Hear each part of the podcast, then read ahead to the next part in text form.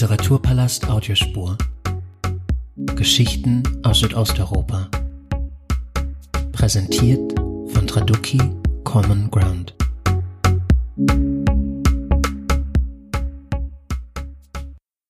Ich begrüße Sie ganz herzlich zu diesem Audioformat. Mein heutiger Gast ist die Biologin, Schriftstellerin und Übersetzerin Andrea Grill, die ich in den Räumlichkeiten des Wiener Schollner Verlags treffe. Mit ihr möchte ich mich über das Übersetzen und die albanische Lyrikerin Lulieta Leschanako unterhalten, von der unlängst der Band Die Stadt der Äpfel in der Edition Lyrik Kabinett im Hansa Verlag erschienen ist. Liebe Andrea Grill, ich freue mich. Hallo. Hallo, ich freue mich auch sehr, dass wir uns hier treffen. Wie gewohnt möchte ich Ihnen meine Gesprächspartnerin zunächst kurz vorstellen. Andrea Grill wurde in Bad Ischl in Oberösterreich geboren, studierte Biologie, Italienisch, Spanisch und Linguistik in Salzburg, Thessaloniki und Tirana und promovierte an der Universität Amsterdam über die Evolution der Schmetterlinge Sardiniens. Sie debütierte mit dem Roman Der gelbe Onkel, ein Familienalbum im Otto Müller Verlag, es folgten Gedichte, Erzählungen und weitere Romane. Zuletzt Cherubino im Scheuner Verlag. Das Buch stand 2019 auf der Longlist des Deutschen Buchpreises. Und schon bald erscheint gemeinsam mit der Illustratorin Raffaela Schöbitz das Jugendsachbuch Sam und die Evolution, eine kurze Geschichte der Evolutionsbiologie im Verlag Tirolia. Für ihr literarisches Schaffen wurde Andrea Grill mehrfach ausgezeichnet, zuletzt mit dem Anton Wildgans Preis 2021. Liebe Frau Kreh, Sie sind Schriftstellerin und Biologin, darüber hinaus auch Übersetzerin aus dem Albanischen. Bei vielen ÜbersetzerInnen, gerade aus den kleineren Sprachen, gibt es häufig eine familiäre Verbindung zum Land, aus dem übersetzt wird. So zumindest mein Eindruck. Das ist bei Ihnen aber ein wenig anders. Möchten Sie uns erzählen, wie Sie zu Albanien gefunden haben? Äh, die albanische Familie war die, die mir gefehlt hat. Also ich würde sagen, das war und ist meine Wahlfamilie. Hat sich natürlich auch im Laufe der Zeit etwas geändert, vielleicht die Beziehung, aber als ich mit 16, 17 äh, zum ersten Mal in Albanien war, hat es mich so fasziniert, weil es so anders war als die Gegend, aus der ich komme. Also es war gar nicht so wie das Salzkammergut. Wobei ich sagen möchte, das betrifft nicht nicht so sehr die Landschaft, es gäbe da auch Landstriche, die dem Salzkammergut vielleicht ähnlich wären, aber dieses Mediterrane, das hat mich sehr angesprochen. Und eigentlich war Tirana für mich auch die erste Großstadt. Also ich bin in einer sehr kleinen Stadt aufgewachsen, die man in anderen Ländern, in größeren Ländern eigentlich gar nicht einmal Stadt nennen würde. Aber sie hat halt das Stadtrecht bekommen, heißt daher Stadt. Aber eigentlich ist es fast ein Dorf mit damals 10.000 Einwohnern. Also du hast die Leute immer wieder getroffen. Und dann waren wirklich meine längeren Aufenthalte in einer Stadt, das war in Tirana. Und ich habe dort auch die ersten, also wirklich Kontakte mit Künstlerinnen und Künstlern gemacht. Und daher hat es mich sehr geprägt und begeistert. Aber wie kam es, dass Sie schon in so jungen Jahren nach Albanien sind? Das ist ja für viele Jugendliche, würde ich jetzt mal grob schätzen, gar nicht mal unbedingt so ein Ort, äh, den Sie, von dem Sie vielleicht je überhaupt mal gehört haben. Das ist wahrscheinlich richtig. Vielleicht war es damals sogar noch anders in den 90er Jahren. Das war ja direkt, also schon direkt nach dem Umbruch, also äh, direkt nach dem Fall der Berliner Mauer, also zwei, drei Jahre danach war ich zum ersten Mal dann in Albanien. In Albanien hat das auch noch länger gedauert. Das war eigentlich bis 91 immer noch kommunistisch. Aber für mich war das halt sehr präsent und ich gerade in diesem Alter hat mich das wahnsinnig fasziniert und für, ich dachte auch, das ist jetzt die Chance, die Welt wird ganz anders und viel toller werden, wie du halt das wahrscheinlich nur mit 16, 17 denken kannst und wirklich glauben. Ich war überzeugt, es wird jetzt alles wirklich wunderbar und sich ändern. Und ich muss sagen, mein Vater hat auch eine gewisse Rolle gespielt. Der hatte nämlich ein Buch, einen Bildband über Albanien und den habe ich gesehen zu Hause und irgendwie wusste ich weiter nichts über das Land, außer dass es halt diesen Bildband gab und da waren halt so geheimnisvolle Fotografien drinnen, irgendwie so von menschenleeren Flusstälern und Wäldern. Und es war für mich daher so positiv besetzt. Und als ich dann meine ersten Albaner kennengelernt habe, die als Flüchtlinge nach Bad Ischl gekommen sind, habe ich die sofort angesprochen und wollte die kennenlernen. Also es war auch Neugier. Und dann stellte sich heraus, dass diese Familie, ein Teil der Familie in Italien war. Und dann war ich eigentlich schon da so reingeraten in das Ganze. Und dann haben die gesagt, komm doch einmal mit nach Albanien im Sommer. Also es war einerseits, es ist vielleicht auch, da sieht man wieder, wie, wie widersprüchlich eben das Leben ist oder die Wirklichkeit. Also sie waren ja geflohen aus Albanien und wollten weg, aber dann hatte sich das inzwischen geöffnet. Sie wollten nicht dort leben, aber sie konnten auch hinfahren und wollten auch hinfahren, um ihre Familie wieder zu besuchen. Und meine ersten Reisen dorthin sind dann so gewesen, dass ich mit dem Schiff gefahren bin, weil mir das besser gefallen hat und ich fand das abenteuerliche, aber die Freunde, die albanischen Freunde, die wollten natürlich fliegen, weil die fanden das absurd, dass du da freiwillig mit dem Schiff fährst, wo eigentlich, was ich auch verstehen kann. Also, weil fast gleichzeitig waren da diese großen Schiffe, also das war vielleicht ein Jahr vorher, sind diese großen Schiffe nach Italien gefahren, wo die bis, bis oben hin mit Menschen angefüllt waren, wo die Menschen aufgetürmt sind und dann im, teilweise im Hafen wirklich hoch ins Wasser gesprungen und sich verletzt haben, weil die so, so gerne nach Italien wollten. Also eben meine albanischen Freunde sind mit dem Flugzeug gereist und ich kann mich noch sehr gut erinnern, ich bin mit dem Zug von Salzburg ausgefahren nach Triest und dann sollte ich dort das Schiff besteigen und das Schiff ging aber nicht, das hatte halt Tage Verspätung. Und das war irgendwie normal und du hattest ja kein Mobiltelefon und ich habe halt gedacht, na dann musst du halt in eine Jugendherberge gehen und habe mir die irgendwie gesucht. Aber es war, es war dann doch eine sehr andere Zeit. Also es hat mich auch nicht so wahnsinnig aufgeregt oder ich hatte da auch dann nie meine Eltern angerufen und ich kam halt dann irgendwann an, Tage später und offenbar haben mich die Freunde in Albanien doch abgeholt und das doch gewusst, obwohl zu der Zeit in Albanien fast niemand ein Telefon hatte. Und es gab in der ersten Zeit auch sehr wenige Autos. Also es, sie, es hieß damals, es gäbe im ganzen Land nur 500 Stück. Okay. Sie sind also mit, durch, Freunde, durch Bekannte nach, nach Albanien gekommen, aber nur ist natürlich ein Unterschied, ob man wo ein Land kennengelernt oder Urlaub macht oder Freundschaften schließt und dann die Sprache auch tatsächlich lernt. Wie war denn das, gerade weil Sie aus einem kleineren Ort kommen, überhaupt möglich? Weil das wird ja kaum, kaum angeboten. War das dann so im, als Tandem, kann man sich das so vielleicht vorstellen? Ja, würde ich schon sagen. Also ich, ich habe eigentlich dann halt Gastarbeiter Albanisch gelernt, obwohl ich ja nicht gearbeitet habe dort. Aber in dem Sinn, ich habe es im Gespräch gelernt. Also wir haben zuerst immer Italienisch gesprochen, weil fast alle Leute das konnten. Und ich konnte Italienisch aus der Schule und habe das auch sehr gerne gemocht und sehr gerne gesprochen. Und dann war ich aber dann doch immer wieder mehrere Wochen und auch Monate dort. Also nach dem ersten Sommer, dann nochmal einen Sommer und dann zwischendurch in den Ferien. Und in der Zeit war es auch so, dass ich die Leute, die auch gereist sind oder die aus dem Land geflohen waren, die waren überall in Europa verstreut und ich bin viel gereist und überall war dann schon eine Albanerin oder ein Albaner und die haben mich immer herumgereicht. Also das war auch fantastisch und nett. Und diese legendäre Gastfreundschaft hat sich da wirklich von der besten Seite gezeigt, auch außerhalb. Und für mich halt, ich hatte total kein Geld und konnte immer wo übernachten und hatte dann immer Gelegenheit, Albanisch zu üben. Und ich, so habe ich es gelernt eigentlich, also wirklich durch Sprechen. Und dann habe ich auch ein bisschen gelesen, immer mehr. Und dann war es schon noch ein weiter Weg, einige Jahre weiter, bis ich begonnen habe zu übersetzen. Sie beschreiben diese erste Reise auch äh, im Nachwort zum Buch von Leschanaku. Ein Begriff, der da eine große Rolle spielt, ist, ist der der Freiheit, was ja eben auch schon so ein bisschen durchkam von dem, von dem kleinen Ort in Österreich in die, ja, nach Albanien. Äh, Sie erwähnen aber auch, dass Sie da im Grunde so zum ersten Mal DichterInnen begegnet sind und schließen da mit dem Satz, von Ihnen lernte ich die Macht des geschriebenen Satzes. Äh, möchten Sie das vielleicht nochmal genauer erklären, was Sie mit diesem Satz genau meinen? Es war so, in Albanien bin ich Leuten begegnet, die wirklich vielsprachig waren. Und das hat mich so erstaunt, weil ja einige Sprachen gar nicht gern gesehen waren über Jahrzehnte unter Enver Hodgers Diktatur eigentlich im Grunde fast verboten und viele Bücher waren verboten.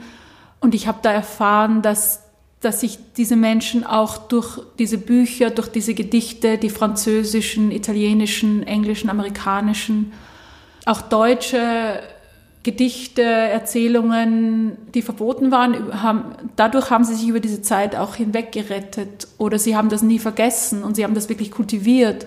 Und das fand ich Wahnsinn. Also ich habe einen Herrn kennengelernt, dessen Mutter Österreicherin war, die ist aber dann in Albanien eigentlich hängen geblieben und hat auch ihre Staatsbürgerschaft verloren. Da gibt es einige Leute immer noch, die Nachfahren von denen.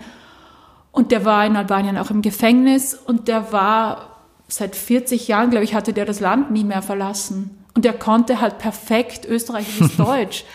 Und mich hat das umgehauen. Und das meine ich auch damit, dass ich das gelernt habe, da die Macht des geschriebenen Satzes, also was Kunst bewegen kann, was Literatur bewegen kann und auch das, dass du, wenn du was kannst, ohne dass es einen unmittelbaren Nutzen hat. Mhm. Also eben diese Sprache, die er in Albanien für ihn dann mit, konnte er mit niemandem mehr sprechen nach dem Tod seiner Mutter, aber trotzdem hat er sie weiter gesprochen. Sie waren also gut vertraut, hatten viele Bekannte aber daraus wächst ja nicht zwangsläufig der Wunsch, auch selbst zu übersetzen. Wann, wann kam das bei Ihnen dazu? Ich denke in gewisser Weise, weil ich immer gerne verschiedene Sprachen gelernt und gesprochen habe, war das so ein bisschen ein natürlicher Zustand bei mir. Äh, wir hatten auch schon, als ich noch Schülerin war, dann öfter Gäste aus dem sogenannten Ausland und meine Eltern sprachen die Sprachen dann nicht und dann habe ich immer einfach so ein bisschen gedolmetscht mhm. und das hat auch Spaß gemacht und es fiel mir jetzt nicht so schwer. Aber wirklich das Übersetzen aus dem Albanischen, muss ich sagen, da haben mich eigentlich die albanischen Dichterfreundinnen darauf gebracht. Also eine gute Freundin von mir ist die Albana Schaller, die lebt in Amsterdam und schreibt Gedichte. Die ist ein bisschen älter als ich und hat damals auch schon Gedichte geschrieben und veröffentlicht. Und sie ist auch sehr gut befreundet mit Lulieta Leshanaku, die ich dann einige Jahre später, 2010, zum ersten Mal übersetzt habe. Und die Albana Schala hat eigentlich mich gebeten, ich soll was übersetzen von ihr, ein paar Gedichte, weil sie die Leuten zeigen möchte. Und dann habe ich zuerst gesagt, ich kann das ja nicht. Und dann hat sie gesagt, ja sicher, das mach jetzt das einfach. Und dann habe ich es eben gemacht und dann kam halt eins zum anderen. Und es war immer halt der Wunsch, weil sie gesagt haben, ja Deutsch ist eine viel größere Sprache als Albanisch. Und sie hatten immer diesen Wunsch, dass, dass das hinausgetragen wird. Und das habe ich auch verstanden und da wollte ich ihnen, denke ich, auch ein bisschen ein Sprachrohr sein. Aber mir hat das auch sehr gut gefallen, die Übertragung aus dem Albanischen ins Deutsche, weil ich das Albanische so eine schöne Sprache finde. Und so hat sich das ergeben. Also das war ähm, bei mir eben eigentlich so, ich habe das nie, also was das Albanische betrifft, ich habe das nie jetzt studiert im akademischen Sinn. Aber ich hatte ja gleichzeitig Italienisch und Spanisch studiert und da habe ich schon im Italienischen habe ich auch wirklich Übersetzungskurse an der mhm. Uni besucht und vielleicht dann die Technik gelernt, obwohl es ist natürlich wirklich anders, wenn du dann in der Praxis Bücher oder Gedichtbände übersetzt oder zusammenstellst. Aber eine gewisse Disziplin habe ich mir da über, erarbeitet. Mhm. Okay, dann, kann, dann haben die anderen Sprachen tatsächlich dabei äh, geholfen, weil ich habe mal geguckt, an welch vielen Universitäten man eigentlich Albanologie studieren kann. Das sind ja tatsächlich relativ äh, wenige. Ich glaube in Österreich, in, in Graz.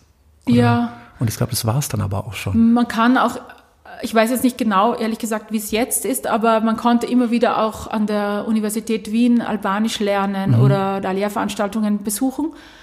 Aber das habe ich nie gemacht. Ich habe mir dann, mir ist dann erst später eigentlich aufgefallen, dass Österreich gar nicht so schlecht gewesen wäre dafür, aber ich habe eigentlich nie so dran gedacht, weil ich glaube, mir das leichter fiel. Also ich war in der Zeit dann im Studium schon sehr in der Biologie drinnen und habe mich mehr auf das konzentriert. Mhm. Eigentlich vielleicht paradoxerweise, weil ich dachte, das kann ich mir nie selbst beibringen. Das sind alles Bereiche, die ich mir erst langsam erschließen muss. Und die Sprachen sind mir vielleicht eher zugefallen. So kam es mir zumindest vor. Und ich habe sowieso viel gelesen und dann habe ich das im Akademischen mehr beiseite gelegt. Dass Sie Biologin sind, zeigt sich auch in einigen Ihrer Veröffentlichungen. Es gibt ein, ein Buch über Schmetterlinge bei Mattes und Seitz. Demnächst erscheint das schon benannte Jugendbuch über die Evolutionsbiologie. Inwiefern hat denn das Übersetzen Einfluss auf Ihre eigenen Texte, vor allem auf die literarischen Texte? Das Übersetzen, ich würde sagen, die, die, Dichterinnen und Dichter, die ich übersetzt habe, sind sicher die, die mich am meisten beeinflusst haben, also von dem, was ich gelesen habe, weil ich die eben so genau gelesen mhm. habe. Ich meine, ich mache das Übersetzen auch schon sehr lange. Das hat von Anfang an war das so parallel, wie du ein, wie, wie du die einzelnen Worte abwie, abwiegst und immer alles ganz genau anschaust. Also ich glaube, ich habe auch vielleicht auf eine Art verlernt, durch das Übersetzen normal zu schreiben. Also hm. ich kann fast keinen Text schreiben oder auch schon einen Brief, ohne die anderen Möglichkeiten im Kopf zu haben. Also ich habe immer sehr viele Möglichkeiten im Kopf, wie das, wie ich das anders formulieren könnte. Und das ist natürlich einerseits großartig und herrlich und mhm. soll auch so sein, aber andererseits manchmal fast etwas, das mich bremst, weil es so schwierig ist, mich zu entscheiden, mhm. welcher Satz kommt jetzt aufs Papier. Und beim Übersetzen ist das ein bisschen leichter, weil ich eben dann so natürlich den Text schon vor mir habe und dann, dann suche ich nach der Entsprechung, die dem Original am nächsten kommt, aber trotzdem, also nicht in dem Sinn am nächsten, dass es eine wörtliche Übersetzung ist, aber die das Gefühl und die Atmosphäre ins Deutsche bringt. Albanisch wird weltweit von ungefähr neun Millionen Menschen gesprochen, vor allem natürlich in Albanien, aber auch im Kosovo, Nordmazedonien, weiteren Ländern Südosteuropas und in Italien. Die meisten Hörerinnen sind mit dieser Sprache aber vermutlich nicht so vertraut. Im Nachwort zur Stadt der Äpfel schreiben sie, Albanisch ist eine Sprache, unter der sich sogar belesene Menschen oft nur wenig vorstellen können. Manche loben die Musikalität des Albanischen. Also wir werden das Geheimnis des Albanischen hier nicht lüften können, aber mich interessiert natürlich, was loben Sie ganz persönlich am Albanischen? Also welche, welche Besonderheiten mögen Sie besonders gern oder vielleicht gibt es auch einige, die Sie nicht besonders mögen? Für mich ist das eine weiche Sprache. Es gibt viel Zärtlichkeit im Wortschatz, aber auch im Klang. Und ich mag auch sehr, dass es so Wendungen gibt, idiomatische Wendungen, die ich dann so übersetzen würde, wie, wie hast du den Sonnenaufgang erlebt? Und das finde ich so poetisch. Das hat mir von Anfang an irrsinnig gut gefallen, dass die Leute äh, sich sowas fragen. Das hat sich auch ein bisschen geändert und ist vielleicht moderner geworden. Ich habe ja jetzt eigentlich schon 30 Jahre, ist eigentlich erstaunlich, das zu sagen, aber doch stimmt mit dieser Sprache zu tun. Und da hat, sehe ich auch, wie sie sich ein bisschen verändert hat. Aber ich finde sie immer noch noch sehr schön und, und höre das sehr gerne. Also sie ist agglutisierend, das heißt, die, die Artikel sind am Wort dran. Also man würde dann nicht sagen die Frau, sondern Gruaja und das Ja am Ende bezeichnet, dass es diese spezifische mhm. Frau ist und sonst äh, wäre eine andere Endung für das Unspezifische. Das fand ich auch schon charmant. Aber andererseits hat es eine mindestens so, so komplexe Grammatik wie das Deutsche, was beim Übersetzen eigentlich sehr gut ist. Also es lässt sich, finde ich, gut übersetzen, mhm. also besser, als du glauben würdest. Für mich zumindest. Ich fände es schwieriger, das Albanische ins Englische zu übersetzen, weil du da alles durcheinander bringen musst. Und also du kannst mhm. die Grammatik, auf die kann ich mich dann eigentlich in beiden Sprachen verlassen. Also das auch das Geheimnisvolle und dass es, dass es früher so war, dass ich dann eine Geheimsprache hatte mit meinen albanischen Freunden hm. und eben dann in Österreich da einfach ungeniert über alles reden konnte und niemand hat uns verstanden, außer es war zufällig halt jemand im Raum, der das auch konnte, aber das war eben sehr selten. Ich glaube, ich mag an sich sehr gerne, also Sachen, aber es sind ja nicht Sachen, also ich mag sehr gerne dieses Phänomen, dass es etwas nur auf einem sehr beschränkten geografischen Raum gibt. Und deswegen, das hat mir beim Albanischen so gut gefallen, das gefällt mir beim Niederländischen, das gefällt mir beim Neugriechischen und das gefällt mir auch bei den Schmetterlingen Sardiniens. Die gibt es dann nur auf Sardinien. und ich habe das jetzt rückblickend halt so beobachtet, dass mich immer diese Dinge anziehen, die irgendwie rar sind und selten.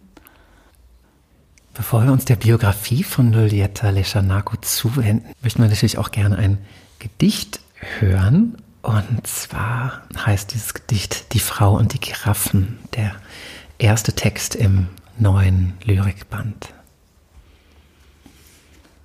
Gruaja dhe gjirafat Gruaja kujton se dikur bënte pjesë në një familje gjirafash.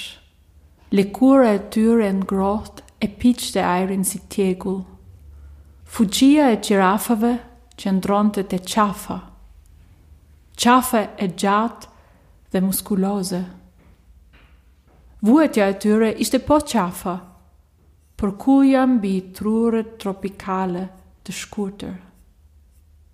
Peisaggi ufșin idit, ufșin cocat, juniet, delicat, curisat pulalie, beten vetam chafat, chafa e pieret e girafas. E hutur mit is fletas se bard, si scalle vises aeroportas.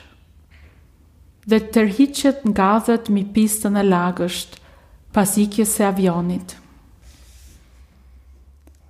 Die Frau und die Giraffen. Die Frau glaubt, einst war sie Teil einer Giraffenfamilie.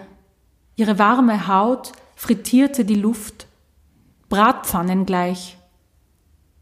Die Kraft der Giraffen steckt im Hals, lang, muskulös. Auch ihre Qual liegt am Hals. Das fortwährende Hinunterbeugen zu den kurzen tropischen Hölzern der Savanne. Eines Tages wurde die Landschaft ausradiert, die Köpfe, die zarten Knie, der gefleckte Rücken. Nur die Hälse blieben, der gebogene Hals der Giraffe. Verloren, mitten auf dem weißen Blatt, eine der beweglichen Leitern auf dem Flughafen. Sie wird langsam über die nasse Piste gezogen, wenn das Flugzeug abgehoben hat. Ja, ganz lieben Dank.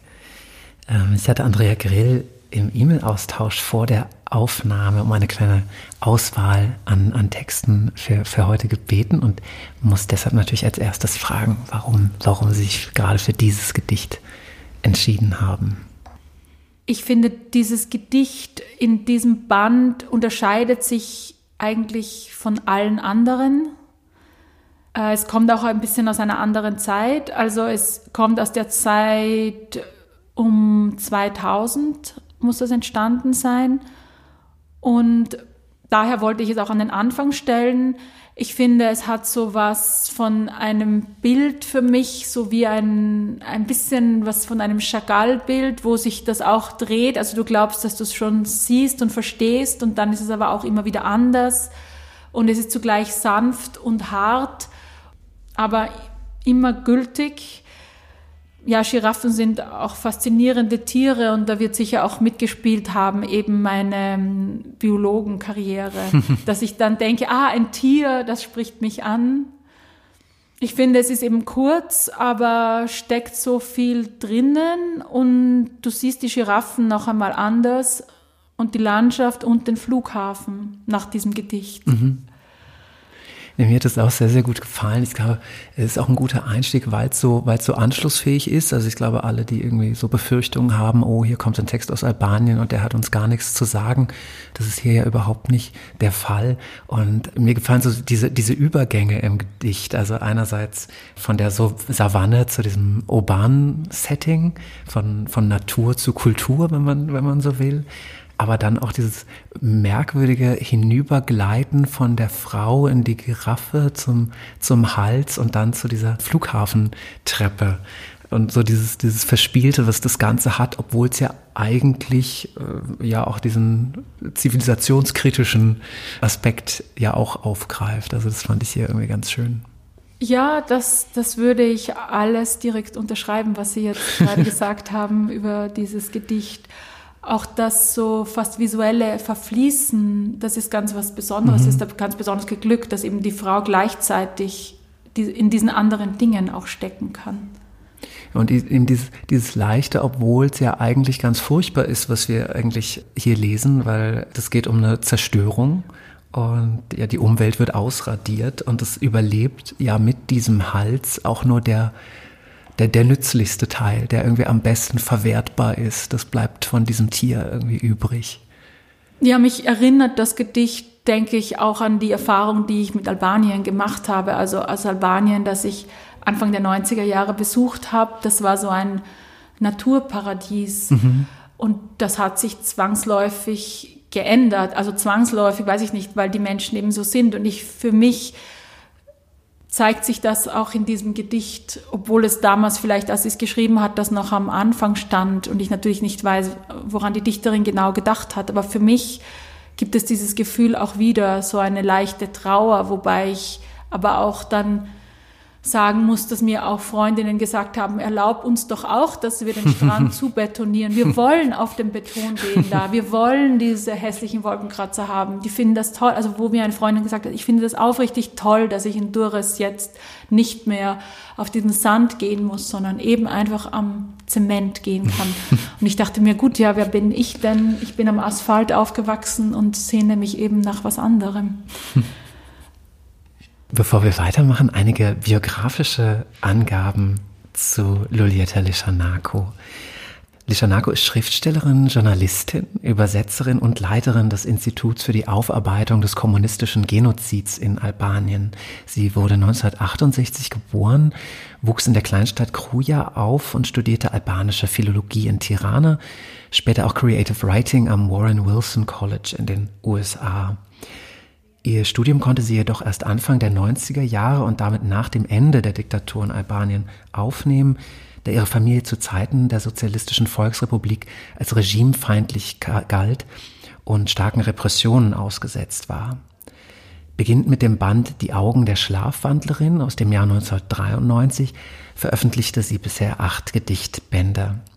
Für ihre Arbeit wurde Lishanako mit zahlreichen Preisen bedacht, beispielsweise mit dem albanischen Staatspreis für Literatur. Auf Deutsch verfügbar sind die Bände Kinder der Natur, erschienen 2010 in der Edition Korrespondenzen und nun eben Die Stadt der Äpfel, erschienen in der Edition Lyrik-Kabinett im Hansa Verlag, beide Bücher übersetzt von Andrea Grill. Ähm, ich habe online auch ein, ein Zitat vom US-amerikanischen Autor Elliot Weinberger über Lishanako gefunden, das ich ganz schön fand, von der werde ich es mal zitieren. Ein Kind, das die politischen Sünden ihrer Großeltern in Hodschas Albanien beglichen hat. Eine junge Dichterin, die anscheinend schon 100 Jahre in einer Sprache schreibt, die erst seit 100 Jahren geschrieben wird. Eine erotische Lyrikerin im Ruin eines Staates. Lulietta Leschanako ist das Echte und erscheint so unerwartet wie eine Oase hinter einem Berg auf dem Mond. In den meisten Texten, die ich online zur Autorin gefunden habe, ist von den gravierenden Repressionen die Rede, die ihre gesamte Familie betrafen. In einem Text tauchte auch der Begriff Hausarrest auf. Können Sie uns ein bisschen mehr davon erzählen, unter welchen Bedingungen die Autorin aufgewachsen ist und vor allem, warum ihre Familie im Kommunismus als volksfeindlich galt?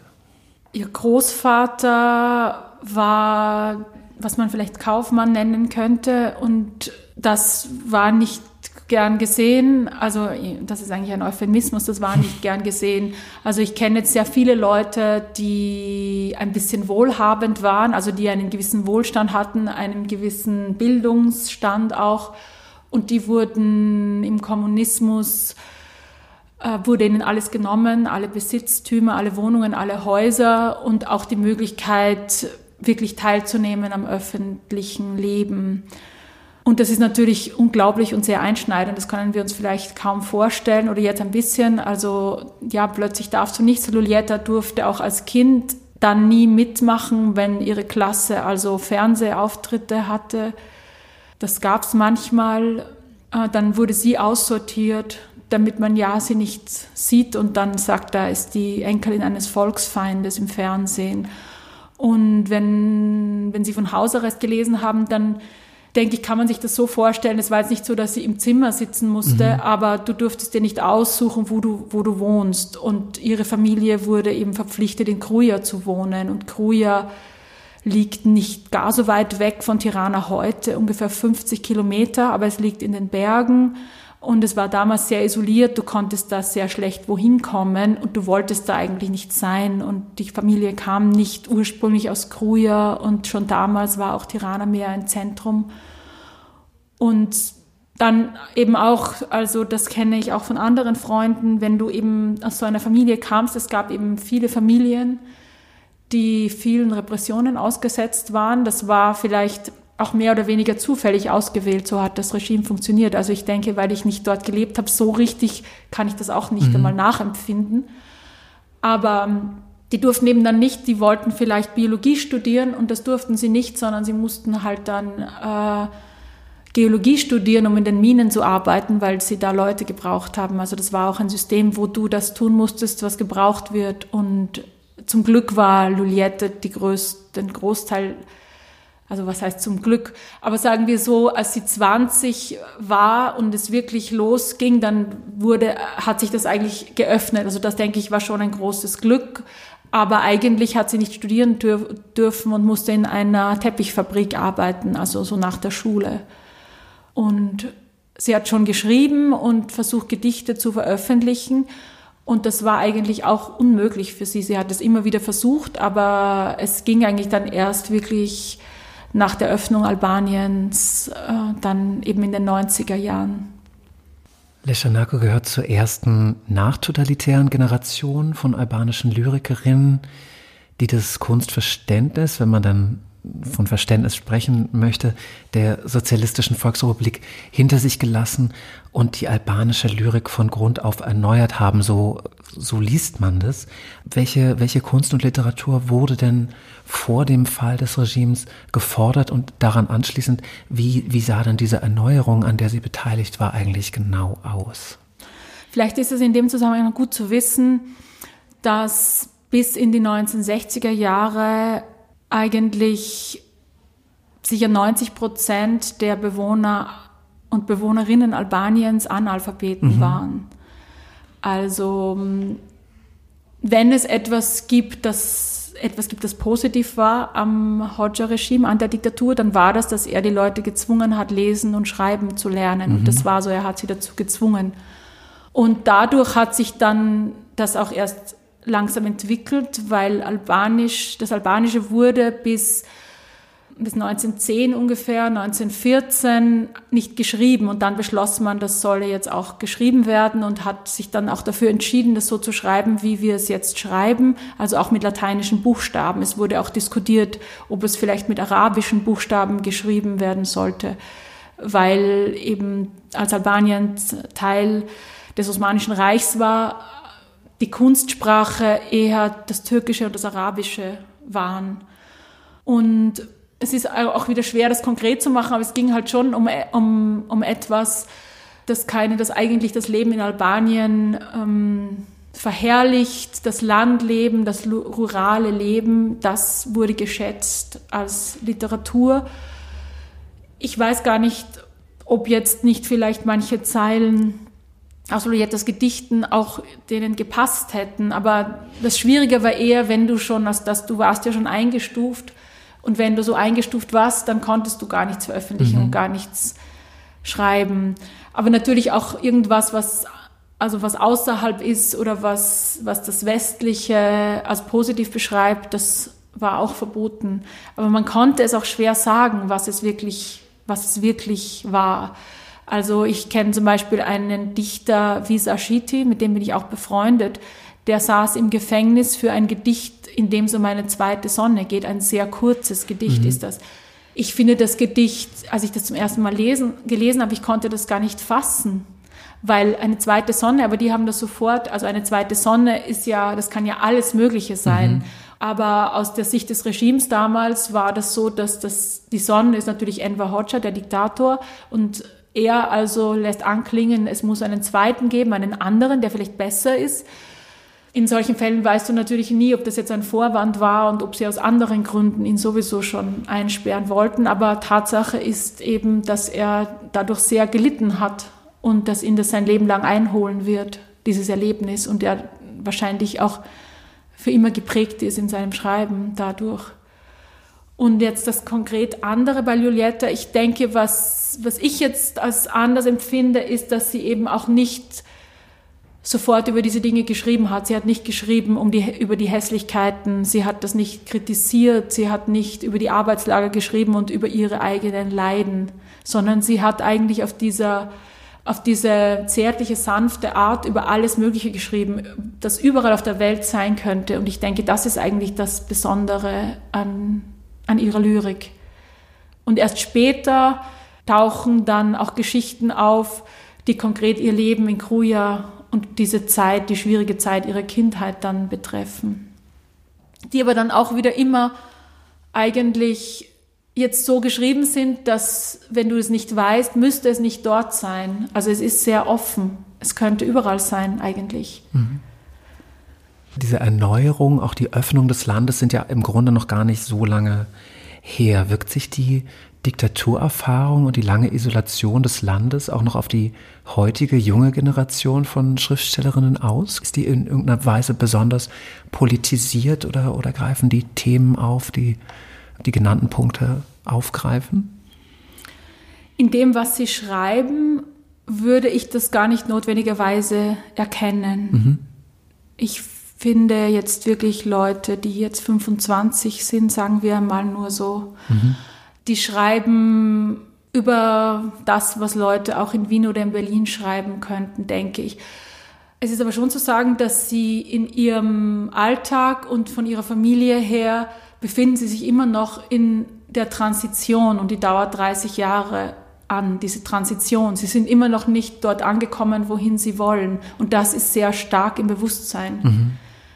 So im Aufbruch zu sein, sich auch, sie fühlen sich auch benachteiligt. Sie fühlen sich eigentlich immer noch in dieser, jetzt in meiner Erfahrung, es gibt sicher auch andere Leute, die das anders sehen, aber in, gerade in der Kunstszene irgendwie immer noch ein bisschen in einer Bittstellerhaltung. Und die nehmen sie natürlich nicht freiwillig ein, aber die sind, glaube ich, von der Gesellschaft auch vererbt worden. Sie trauen sich fast nicht zu, dass sie diejenigen sein könnten, die, das, die jetzt das machen. Also es ist immer so, sie haben das Gefühl, selbst wenn sie materiell jetzt wohlhabend sind oder wenn man sagt, sie haben eine Wohnung, sie haben zwei Wohnungen, sie haben ein Auto, nur die Tatsache, dass ich in Wien lebe und sie in Tirana, bringt so ein Ungleichgewicht mit sich, der sie sich sehr bewusst sind. Es ist nicht so, dass sie sagen, mal, wie toll, ich lebe in Tirana. Mhm. Also das würde ich dann sagen vielleicht. Aber ich weiß auch, dass es nicht stimmt, weil ich das schon so lange verfolgt habe, länger als sie leben, mhm. leider. Also das dann natürlich, wenn du Dichterin bist oder Dichter, dann hast, dann schlägt sich das irgendwie, spiegelt sich das, aber nicht so direkt. Mhm. Der Band Die Stadt der Äpfel ist eine Auswahl aus dem bisherigen Schaffen der Autorin. Editionen dieser Art sind ja durchaus typisch, aber wie geht man bei einer solchen Auswahl, also bei der Auswahl eigentlich vor? In der Musik gibt es die Greatest Hits mit den erfolgreichsten Singles, aber vermutlich legt man bei Lyrik in andere andere Kriterien an und schaut nicht so auf den Bekanntheitsgrad. Wie sucht man das aus? Wie entscheidet man sich, wenn es ja doch eben einige Gedichtbände gibt? Das ist sehr schwierig. Hm. Und es war auch, es hat ewig gedauert. Ich konnte mich wirklich ähm, nicht leicht entscheiden. Ich hatte eigentlich auch zu viele in der sogenannten engeren Wahl also eigentlich hat Lulietta gesagt, mach du das, du kannst das frei auswählen. Mhm. Aber dann habe ich sie doch immer wieder gefragt, weil ich es eben auch wirklich schwierig gefunden habe, das auszuwählen. Ja, ich habe ich hab versucht dann doch auch aus verschiedenen Bänden eben über, eine, über den Zeitraum von 20 Jahren aus diesen Bänden was rauszunehmen, aus jedem ein bisschen. Und so bis, bis heute halt diese Brücke zu schaffen. Es gibt dann auch Gedichte, die ich übersetzt hatte, die dann doch nicht in den Band reingekommen sind, weil sie dann in der Komposition nicht so gut gepasst haben. Auch das zusammenzustellen, in welcher Reihenfolge, also es ist tendenziell schon chronologisch, aber nicht ganz chronologisch. Mhm. Also das war eigentlich genauso viel Arbeit wie das reine Übersetzen, würde ich einmal sagen, das wieder hin und her zu schieben. Und ich meine, so ganz kann ich es nicht erklären. Das ist dann vielleicht wie bei einem eigenen Gedichtband. Das ist auch immer sehr schwierig, mhm. wie man das zusammensetzt und anordnet. Äh, es gibt in dem Band aber auch einige sehr lange Gedichte, die teilweise aus 20 Teilen bestehen. Und da wusste ich, dass das wichtige Gedichte sind, jetzt so der letzten zehn Jahre und die wollte ich natürlich dann auch drinnen haben. Also zum Beispiel Homo Antarcticus ist eins davon, da wusste ich von der Autorin, dass ihr das sehr wichtig ist. Mhm. Es gibt dann auch Lieblingsgedichte von mir, die immer, also die eigentlich immer schon Lieblingsgedichte waren, so wie das Geheimnis der Gebete oder Gelbe Bücher. Und das sind zwei Gedichte, die stammen aus dem Band Kinder der Natur die zeigen schon, wie es zugegangen ist in der, in der Zeit der Diktatur, auch in ihrer Jugend, und Kindheit. Also eben schon diese Tatsache, dass Religion verboten war und dass das nicht gebetet werden durfte, aber sie trotzdem gebetet haben, dass, die, dass viele Bücher verboten waren. Aber das wird in diesen Gedichten wieder mit einer gewissen Leichtigkeit erzählt, die vielleicht auch mich zu dem führt, was ich an Albanien und an den Menschen, die dort leben, so liebe. dass sie immer so einen Humor haben. Das war schon von Anfang an so. Ich fand das, das hat mich sehr begeistert, dieser, dieser Humor dass es immer was zu lachen gibt. Es gibt immer eine gewisse Leichtigkeit, auch wenn du jetzt auf einer staubigen Landstraße dahin trottest, zu Fuß zwischen den Autos in der glühenden Hitze.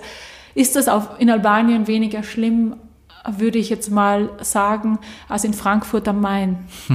Das ist halt mein persönlicher Eindruck, aber ich habe das so erfahren. Wir wollen noch ein weiteres Gedicht hören, und zwar das, das Titelgebende des Bandes, also die Stadt der Äpfel. Die Stadt der Äpfel. Die Kontur einer schwangeren Frau, eine Reihe Hügel am Horizont. Mehrere Monate lang verbarg sie ihre Schwangerschaft, wie die Kinder des Exodus ihr Lieblingsspielzeug, unter Brot und Wollpullovern, als man ihnen befahl, nur die Kleider am Leib mitzunehmen. Aus dem Nichts materialisiert sich ein Zigeuner mit seinem kleinen Sohn, baut sich vor ihr auf, in seinen Händen entfaltet eine Ziehharmonika ihre Flügel, entblößt die gebauschte weiße Brust. Ein Adler über dem Beutetier. Ein Apfel liegt auf dem Kopf des Kindes, wie auf den Köpfen aller Kinder der Stadt. Halb verfaulte Äpfel warten auf den Vaterschaftstest. Und die Väter werden schwach, bevor sie ihren Pfeil abschießen. Alle wachsen und welken gleichzeitig vom selben Gärtner gestutzt, Leute mittleren Alters gibt es nicht. Sie emigrieren und wenn sie zurückkehren, haben sie graue Haare und bauen ein großes graues Haus, in dem sie ihren Atem aushauchen. Der Winter aber ist immer ein guter Apfelwinter. Äpfel überall, Äpfel erinnern sich an nichts. Und doch, wie in der Genesis, spielen sie ihr Spiel der Versuchung, hier, wo es kein Paradies zu verlieren gibt. Gleichgültig öffnen Frauen ihre Fenster, lassen die Nacht von der Leine wie einen Hund. Auf der Straße riecht es nach fauligen Äpfeln oder Zedern. Ja, ganz lieben Dank. Ich fand auch deshalb ganz schön, dass Sie dieses Gedicht ausgesucht haben, weil mir selbst gar nicht, ganz viele Dinge darin gar nicht so klar sind. Deshalb äh, finde ich es schön, dass wir noch äh, kurz, kurz drüber sprechen können. Es gibt sehr, sehr viele biblische Momente oder religiöse Momente, ähm, was natürlich vor dem Kontext, dass die Volksrepublik zur Religion jetzt nicht besonders gut stand, nochmal interessant ist. Es gibt eben diesen, diesen Apfel, die Paradiesfrucht. Gleichzeitig wird aber benannt, dass es kein, hier kein Paradies gibt. Und dann gibt es diese, die Äpfel auf den Köpfen. So, so, und da muss ich natürlich irgendwie sofort an, an Wilhelm Tell denken, meine aber hier völlig falsch zu liegen. Was hat es mit diesen Äpfeln an sich oder wie kann man das also ich denke schon, dass, es, dass die Autorin auch an Wilhelm Tell gedacht hat. Gut. Aber ähm, das gefällt mir auch in dem Gedicht besonders oder das zeigt sich da so, vielleicht über Umwege, dass sie so europäisch ist, wie mhm. überhaupt Albanien so europäisch ist. Also dass sie von der Genesis ganz selbstverständlich spricht, dass sie auch, sie verwendet diese religiösen Bilder, die aber eindeutig, eindeutig für mich christlich konnotiert sind, obwohl sie sagt, dass sie kulturell eigentlich Muslima ist. Das fand ich auch immer sehr spannend, mhm. weil ihre ganzen Gedichte, finde ich, da kommen so viele Bilder vor, so viel Christliches eigentlich. Und sie ist mit einem Katholiken verheiratet. Und die, naja, die, die, das ist eben der Vaterschaftstest. Also wenn du der Vater bist, dann traust du dich nicht zu schießen, weil du könntest ja mhm. womöglich nicht den Apfel treffen. Ich finde das auch sehr, das ist ein klassisches ähm, Leschonako-Gedicht, finde ich so vieles steckt da drinnen, immer wieder Ungewöhnliches, wo du, wo du immer wieder überrascht bist, aber es bleibt auch gleichzeitig so nahe bei den Menschen und bei den praktischen Dingen eben. Also die Frauen, die vielleicht nicht wussten, woher ihre Kinder kommen, wer jetzt wirklich der Vater ist. Mir gefällt es auch, weil ich finde, es gibt ein Bild davon, eine, also atmosphärisch, einen Eindruck, wie das war, Frau zu sein in der Volksrepublik Albanien. Einerseits hattest du eben, also von den Rechten her waren sie als sehr gleichgestellt, sie waren noch sehr emanzipiert und, und sie waren Fabriksdirektorinnen, sie durften alle Berufe und sie haben alle Berufe ausgeübt. Also das wurde sehr gefördert. Gleichzeitig haben sie aber auch zu Hause alles gemacht. Also mhm. sie waren Genies und Übermenschen. Aber es war auch sehr feministisch. Also sie sollten auch alles machen. Also es ist irgendwie so, eine, so ein Zwiespalt und der kommt in dem Gedicht, finde ich, auch raus. Und ich Ich bewundere oft albanische Frauen bis heute für, für diese Stärke und das Selbstbewusstsein, das wir vielleicht ihnen nicht zutrauen, weil wir zu wenig davon wissen. Und sogar in den abgelegensten albanischen Dörfern, wo du damals, als ich dort war, nur zu Fuß hinkamst, habe ich Frauen getroffen, die eigentlich die Chefs der Familie waren, total eindeutig. Und die Männer sind halt draußen rumgelaufen auf Jagd, kamen zurück, haben total nichts gebracht, nichts gejagt. und die Frauen haben Schnaps gebrannt, hatten den, hatten den Garten und hatten da halt was zu essen und haben dann herrlich gekocht. Und die Männer haben ein bisschen gespielt. Das schien mir dann, also die waren fast so wie die Kinder. Sie waren eigentlich der Chef, aber dann wieder doch nicht. Also da, da, diese ganzen Erinnerungen kommen mir auch, wenn ich dieses Gedicht lese. Und sie erzählt aber eigentlich auch noch eine größere Geschichte, auch dann noch zur Emigration, mhm. die, die erwünscht ist, aber eigentlich auch traurig mit all diesen großen grauen Häusern. Und das sieht man auch, wie sie in wenigen Zeilen so viel zusammenfasst. Also auch das, was vielleicht eben hässlicher geworden ist in Albanien, also die Häuser. Ich meine, ich will nicht sagen, dass die kommunistischen Bauten, die sie nicht mal verputzt haben, besser waren. Aber es gibt, also es ist jetzt auch nicht so, dass es eine architektonische Blüte war. Sie sind immer noch stolz auf die Häuser von um 1900 und äh, so 1940, 1930, die die Italiener erbaut haben. Was ich hier gefunden habe und ich meine eben auch in anderen, ist auch dieser Generationsbruch, also dass das eigentlich nur Junge und Alte gibt, weil die in der Mitte das Land verlassen haben. Also dahingehend dann vielleicht tatsächlich ein, ein, ein typischer Text in diesem Sinne. Er erinnert mich in, in dem, wie er arbeitet, also von diesen von ganz kleinen Dingen zu ganz großen zu wechseln, so dieses Hinübergleiten auch an den allerersten Text, den ich von der Autorin gelesen habe. Und zwar hm, gab es ja neulich diesen Band bei Residenz, Erklärung für alles, ähm, und eben der, der, Titel des Buches kommt, äh, kommt von einem Leschanako-Gedicht. Äh, und bei, gerade bei diesem Gedicht hatte ich auch so das Gefühl, dass von dass sich so Fragen dann plötzlich in eine ganz andere Richtung entwickeln, aber das, das passt dann auch so. Ja, da hat, da hat, haben wir eigentlich dann zum Beispiel, das hat bei der Auswahl schon eine gewisse Rolle gespielt. Wir wussten, dass wir ein paar Gedichte auch brauchen für den für den Band bei Residenz mhm. und dann haben wir uns auch natürlich dafür entschieden, dass wir die dann nicht doppeln mhm. werden und dann haben wir gedacht, das passt hier viel besser rein, dass die Stadt der Äpfel hier und die Erklärung für alles und Lulietta hat auch gesagt, dass das Thema ähnlich ist. Also, dass sie das jetzt auch gefunden haben, das ist, ein, ist schön, eine schöne Fügung. Sie haben ja schon erwähnt, Sie kennen die Autorin eine ganze Weile. Es klang auch so ein bisschen an, wie Sie sie kennengelernt haben. Das war durch die andere Autorin, die quasi so ihr, ihre erste Übersetzung war? Oder wie, wie ähm, kamen Sie zueinander? Ja, das war durch über die Albana Schala, mit der, also sie kennt Albana wiederum, weil sie beide in Kruja gewohnt haben. Aber wie wir uns getroffen haben, war eigentlich auch noch so, dass ich zuerst Lulietas Mann, Lazar Stani, der auch Schriftsteller ist, kennengelernt habe in Amsterdam. Aber noch vorher habe ich eigentlich Lulietas Gedichte kennengelernt, weil mir schon eine Freundin, also als ich da in Albanien war, an einem der ersten Besuche, dann wussten die natürlich schon, dass ich auch schreibe und mich für Literatur interessiere. Und da hat sie mir Gedichte von Lulieta Leschanako gegeben und gesagt, das ist eine Dichterin, die musst du lesen. Und vielleicht könnte mich, könnten mich diese Ereignisse dazu bewegen, an Wunder zu glauben, weil es doch irgendwie einem Wunder gleicht, dass mich dann gerade von Lulietta, also da kam die Anfrage von Edition Korrespondenzen dann äh, 2009, ob ich von ihr was übersetzen möchte und die wussten gar nicht, dass wir uns kennen. Mhm. Und ich hatte es mir immer gewünscht, von ihr ein Band zu übersetzen. Und wie sieht dann die Zusammenarbeit mit der Autorin im Übersetzungsprozess genau aus? Also ich frage natürlich deshalb nach der Zusammenarbeit, weil ich mir vorstellen kann, dass es immer mal wieder Passagen oder einzelne Bilder oder Begriffe gibt, die sich eben nicht so einfach ins Deutsche übertragen lassen. Äh, ziehen Sie in solchen Fällen die Autorin zu Rate? Also gibt es da einen regen Austausch über die einzelnen Texte? Wenn ich zweifle, frage ich sie schon. Mhm. Ja, reger Austausch. Sie hat mir mal eigentlich gesagt als Kompliment, sie ist so froh, dass ich nicht dauernd frage, weil ihre Übersetzerin ins Englische, die hätte so viel gefragt. Aber sie ist auch zu, sie steht auch zur Verfügung. Aber ich muss eigentlich auch nicht so viel fragen. Aber es ist gut zu wissen, dass ich sie fragen kann. Und eigentlich ist es mir auch nahe, vielleicht doch, weil ich, also ihre, ihre Sprache, auch ihre dichterische Sprache, vielleicht weil ich auch Freunde und ihre Umgebung kenne, dass es mir irgendwie näher ist. Aber es gibt natürlich hm, manche Passagen, die ich dann nicht so richtig verstehe oder wo ich dann noch mal frage, wie sie das meint. Das gibt schon. Also es gibt sicher eine, eine Korrespondenz darüber.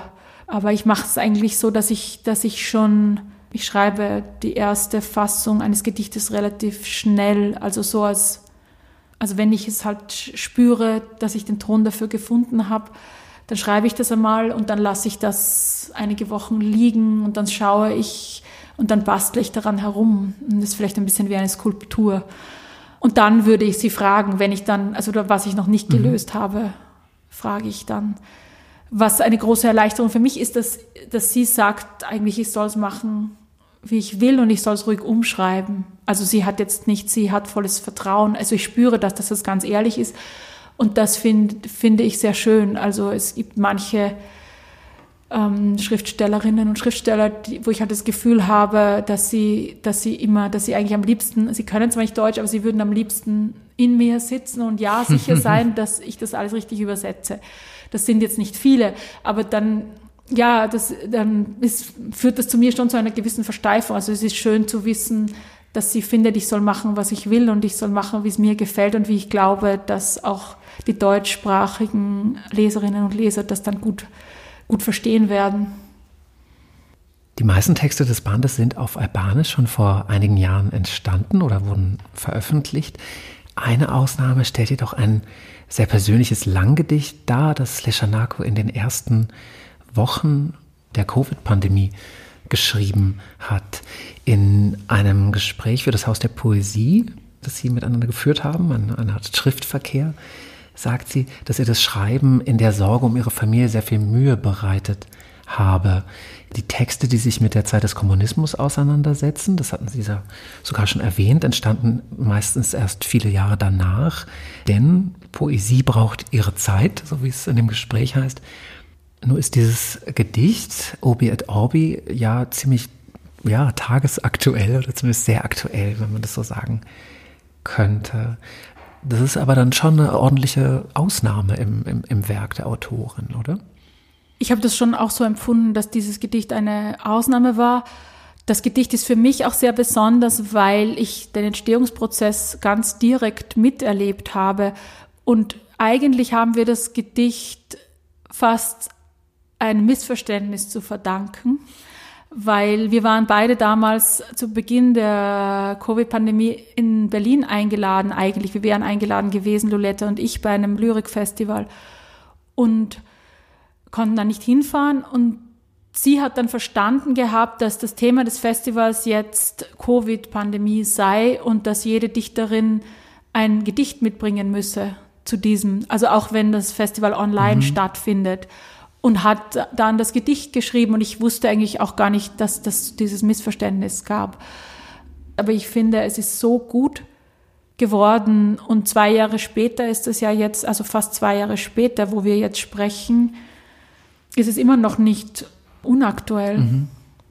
Ich finde es fast ganz schön, dass tatsächlich das Gefühl der ersten Wochen der Pandemie, die die man schon fast vergessen hat, aber ich finde, die durch dieses Gedicht wieder sehr, sehr greifbar werden. Also so die Lehre auf den Straßen, so dass die, die Tiere und die Pflanzen die Stadt übernehmen. Gleichzeitig hat es dann aber eben wieder was Zeitloses, in dem, in dem es diese Situation in, in ein Verhältnis zu anderen Krisenmomenten stellt. Also die politische Krisen in, in, in oder Invasion, politische Invasion in Paris, Budapest und Prag werden aufgerufen. Aber sie macht sich dann eben doch wieder nicht zu einfach und, und wenig später heißt es dann, wie im Krieg, aber nichts davon ist wie im Krieg. Also es, es bleibt so, es bleibt so eine, die, diese Offenheit, die, glaube ich, auch ein, ein, ein, gutes Gedicht braucht. Sehr häufig zumindest. Ja, es, das, das Gedicht und das Gespräch, das wir da parallel dazu geführt haben, mhm. also der eigentlich die Korrespondenz, war für uns beide in diesen Wochen, wo wir ja noch nicht wussten, was auf uns zukommt und die natürlich auch unheimlich waren und wo wir beide wirklich dann Hausarrest hatten, wie alle Menschen auf der Welt, da war das für uns auch was sehr Aufmunterndes und Ermutigendes, also diese Korrespondenz und da in Kontakt zu sein. Und dann haben wir beide, das war dann zu Ostern, Urbi et Orbi gesehen vom Papst im Fernsehen. Und plötzlich hat das Fernsehen, das ja in unserer Zeit nicht mehr so diese Bedeutung hat, mhm. eigentlich, zumindest für mich nicht, ich auch für Lulietta nicht, hatte diese Verbindung, dass ich sofort wusste, was sie meint, als sie mir den Anfang des Gedichtes geschickt hat, weil das so eine ganz also dann hast du noch einmal verstanden, was los ist, als du sahst, dass der Papst Urbi et Orbi den Segen einfach als einziger auf diesem großen Platz stehend hm. ausspricht, der normalerweise eben eine Menschenmenge, da, da ist eine Menschenmenge immer. Und aus Albanien und aus der Schweiz, wo ich damals gerade war, haben wir das beide eben unabhängig voneinander gesehen und dann auch habe ich es auch erkannt im Gedicht. Das war eigentlich ein sehr schöner Augenblick auch. Und ja, diese, auch diese, diese Offenheit, das, das ist sicher was, auch das Besondere und diese Fähigkeit auch zu relativieren und jetzt nicht ins Jammern zu geraten oder sich selbst auch nicht so wichtig zu nehmen. Ich denke, das ist das, ist, das, ist das große Geschenk, das sie uns macht. Ich hatte zuerst die Sorge, weil es eben unseren Abschluss bilden soll. Wir hören jetzt auch gleich noch ein, ein, ein Stück daraus zum, zum Ausklang. Also er hat so ein bisschen die Sorge, dass unser Gespräch mit so einem hoffnungslosen Text vielleicht enden könnte. Aber ich meine eben, das ist ja gar nicht unbedingt, eben weil es diese, äh, diese Mehrdeutigkeit gibt. Es gibt den Satz, wir werden vergessen und die Welt wird wieder dieselbe sein. Auch das ist ja ein Satz, den man sowohl positiv, beziehungsweise sowohl negativ als auch positiv ja durchaus ansehen kann.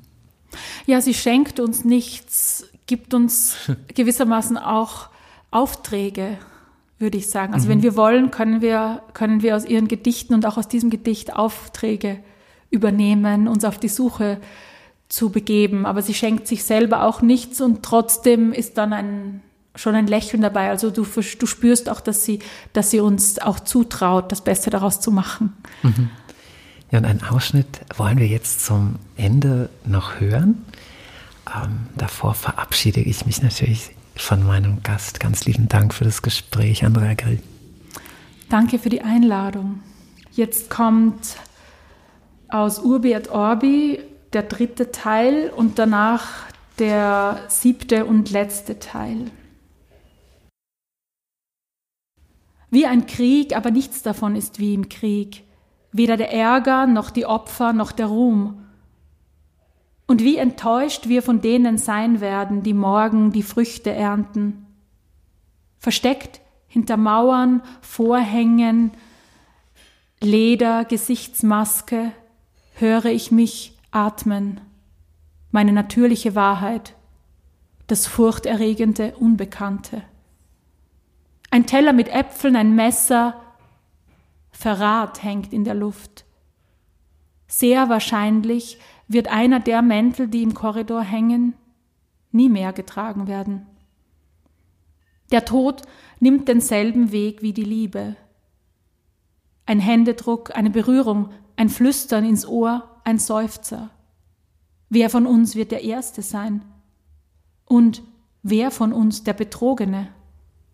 Wenn du stirbst, fragen die Augen meiner Mutter, wer wird mich dann versorgen? Wenn dieser Albtraum zu Ende gegangen ist, werden wir zu den alten Schuhen, Farben, Gebräuchen zurückkehren und zu unserer Eitelkeit. Wir werden unsere Zähne anspitzen und Blumen zu den Gräbern tragen, wir werden über Liebe und Politik sprechen, ein Glas Wein dazu trinken. Wir werden unsere Haut straffen und die depressiven Kilos verlieren. Wir werden vergessen. Das Vergessen ist unser einziger Talisman. Die Welt wird wieder dieselbe sein. Doch in der Zwischenzeit suchen wir verzweifelt nach einem Alibi für unsere Wiederauferstehung. Etwas Glaube Moral, Sinn.